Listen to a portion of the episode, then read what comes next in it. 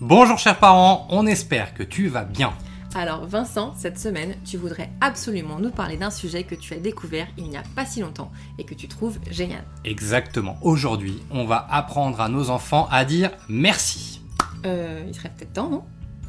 D'ailleurs, je dis ça, je dis rien, mais j'ai vérifié sur le blog un seul article qui parle de politesse. Alors oui, mais non, on ne va pas parler de politesse, on va parler de gratitude. De quoi? De gratitude. Ok, la gratitude, c'est un sujet dont on entend beaucoup parler en développement personnel. Des tas d'études ont été menées sur le sujet dans de prestigieuses universités américaines et prouvent que c'est une pratique formidable pour, ne mâchons pas nos mots, être plus heureux au quotidien.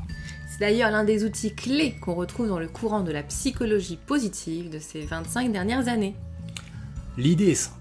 Chaque jour, on va prendre le temps de réfléchir aux bonnes choses qu'on a dans notre vie et qui nous apportent de la joie. La gratitude, c'est une émotion complexe et naturelle, mélange de joie et de reconnaissance, qu'on ressent par exemple après avoir reçu de l'aide de quelqu'un, après qu'on nous ait rendu un service ou qu'on ait fait preuve d'empathie à notre égard. Lorsqu'on ressent de la gratitude, on a naturellement envie de dire merci. Oui, mais pas un merci comme ça de passage, un merci sincère et profond, parce qu'on est réellement touché par le geste et les mots de l'autre. Donc, quand on pratique la gratitude, on cherche à provoquer nous-mêmes cette émotion. Pour cela, on décide de façon consciente de prendre le temps de réfléchir à ce qui nous rend heureux, ce qui nous apporte du confort, du réconfort. Ça peut être de petites choses très matérielles comme un jouet qu'on adore, une photo, un souvenir, un dessin, ou ça peut être des moments vécus pendant lesquels on a ressenti de la joie, comme un repas. Ou également des personnes qui nous apportent du bien-être et avec qui on aime passer du temps, les parents, les frères et sœurs, les grands-parents, les amis. Enfin, des choses dont on est fier, des réussites, mais également des échecs pour lesquels on a osé essayer. Ce sont des choses parfois très simples comme le fait d'être en bonne santé et de se sentir bien dans son corps. En quelque sorte, en pratiquant la gratitude, on reprogramme notre cerveau et on apprend à concentrer notre attention sur ce qu'il y a de positif dans notre vie. Par la même occasion, on se détourne de ce qui nous manque ou nous fait envie. Parce qu'il faut bien admettre une chose, on a naturellement tendance à se concentrer sur les choses négatives. Oui, c'est ce qu'on appelle d'ailleurs le biais de négativité. Tu nous donnes un exemple? Lorsqu'on raconte notre journée le soir à table, est-ce qu'on va généralement raconter les bons souvenirs de vacances qu'a partagé notre collègue à l'heure du repas, ou plutôt parler de son boss, cet éternel insatisfait qui nous a encore demandé de revoir notre copie sur un dossier sur lequel il s'est à peine penché 30 secondes? Et pour ton enfant, c'est la même chose. Est-ce qu'il va plutôt se satisfaire de tous les jouets qu'il a déjà, ou se sentir frustré parce qu'un copain a le dernier truc à la mode dont tu n'avais jamais entendu parler? Et qui laissera de côté 30 secondes après qu'on lui ait acheté parce que finalement. Bof bof. Hein. Bref. On est des râleurs, enfants, adultes, personne n'y échappe. Donc si demain je commence à pratiquer la gratitude, qu'est-ce que ça va changer pour moi? D'abord, la pratique de la gratitude va apprendre à relativiser et à replacer les choses à leur degré réel d'importance. On prêtera plus d'attention à ce qui a réellement un impact sur notre vie. Les petits tracas seront plus facilement écartés ou compensés par les petites victoires. On va donc se sortir de la tête tous les trucs sans importance qui occupent habituellement notre esprit et les remplacer par du positif. Le fait de se libérer de ce poids qui peut peser lourd avec le temps va avoir un peu un double effet qui se coule. 1. Une diminution du stress et de la morosité. On va se sentir mieux, être de meilleure humeur au quotidien. On va aussi mieux dormir et rentrer dans une spirale réellement positive dans laquelle notre corps et notre esprit vont s'alléger d'un poids souvent inutile. Les petits tracas vont plus facilement glisser sur nous. 2. On va s'ouvrir plus facilement aux autres, transmettre naturellement cette émotion. On dit souvent que la bonne humeur est contagieuse, et c'est entièrement vrai. Même si la pratique de la gratitude est au départ personnelle, elle va en quelque sorte rayonner et nous permettre d'avoir des relations plus profondes, plus épanouissantes. Alors on te rassure, ça n'a rien de magique et c'est au final assez facile à mettre en place. Mais avant cela, est-ce que c'est quelque chose qu'on peut pratiquer avec nos enfants? Est-ce que ça leur est utile? Bien sûr, pour un enfant, la pratique de la gratitude apporte autant de bienfaits qu'à l'adulte. J'ai même envie de dire qu'elle peut réellement être un moteur au même titre que l'expression des émotions pour contribuer à son bien-être présent et futur. D'abord, Il va apprendre à donner une valeur aux choses, à comprendre ce qui répond à ses besoins, qu'ils soient primaires, secondaires ou tertiaires, ce qui est de l'ordre de l'envie et ce qui finalement n'apporte rien d'autre qu'une satisfaction de quelques secondes.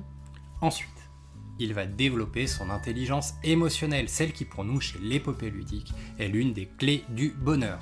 Il va apprendre à moins se sentir guidé par ses frustrations, il sera naturellement moins sujet aux caprices et apprendra à mieux contrôler ses émotions. Par la même occasion, il va développer sa confiance en lui et son empathie. Il va s'ouvrir plus facilement aux autres et de manière générale être beaucoup plus optimiste.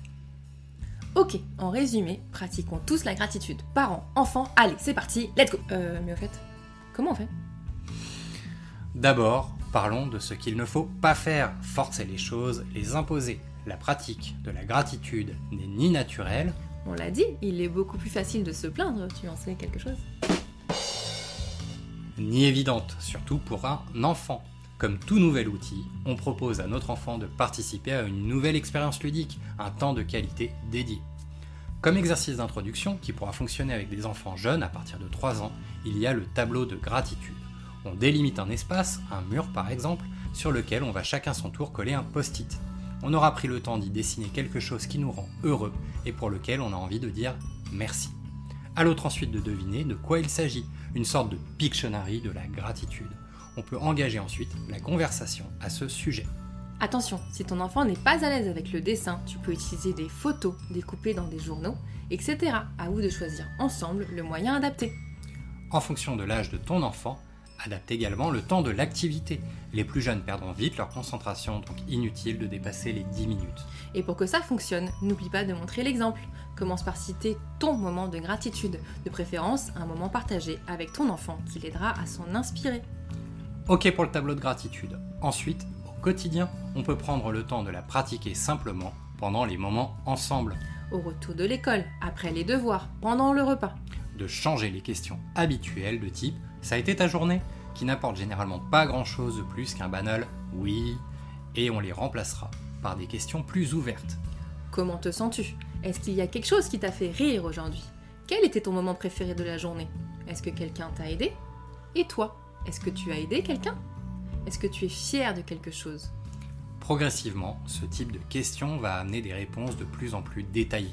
Des réponses plus intéressantes. On va vraiment améliorer la communication avec notre enfant. Dernier outil, une fois que les premières graines ont été plantées, le rituel de gratitude. C'est un exercice qu'on pourra faire au quotidien pendant quelques minutes ou chaque semaine le week-end, pendant lequel tu instaureras un temps de dialogue avec ton enfant, pendant lequel il aura l'occasion de dire merci. On déconseille juste de le lier au rituel du coucher au moins au début car il demande pas mal de concentration, surtout pour les plus jeunes. Durant ce rituel, on va échanger autour de trois questions principales. À qui as-tu envie de dire merci? De quoi es-tu fier aujourd'hui? Et quel a été ton moment préféré? On peut également se fixer un objectif ou citer une envie pour le lendemain.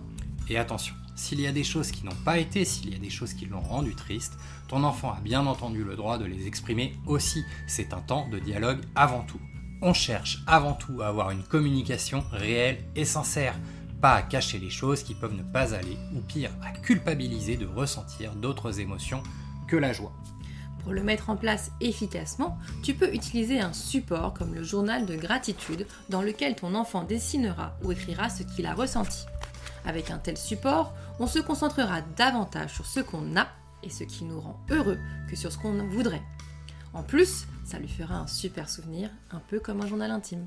On t'en a justement préparé un à télécharger sur la boutique qui comprend les jours de la semaine, un bilan hebdomadaire et plein de bonus comme des exercices de relaxation, des petits jeux, des exercices de respiration. Même chose, limite le temps à 5 minutes par jour, ça ne doit pas devenir une contrainte. Et si tu sens qu'un soir ça ne fonctionne pas, passe simplement à autre chose. Voilà, on espère qu'on a su te convaincre de tenter la pratique de la gratitude avec ton enfant. Nous, on te dit à très vite sur l'épopée ludique.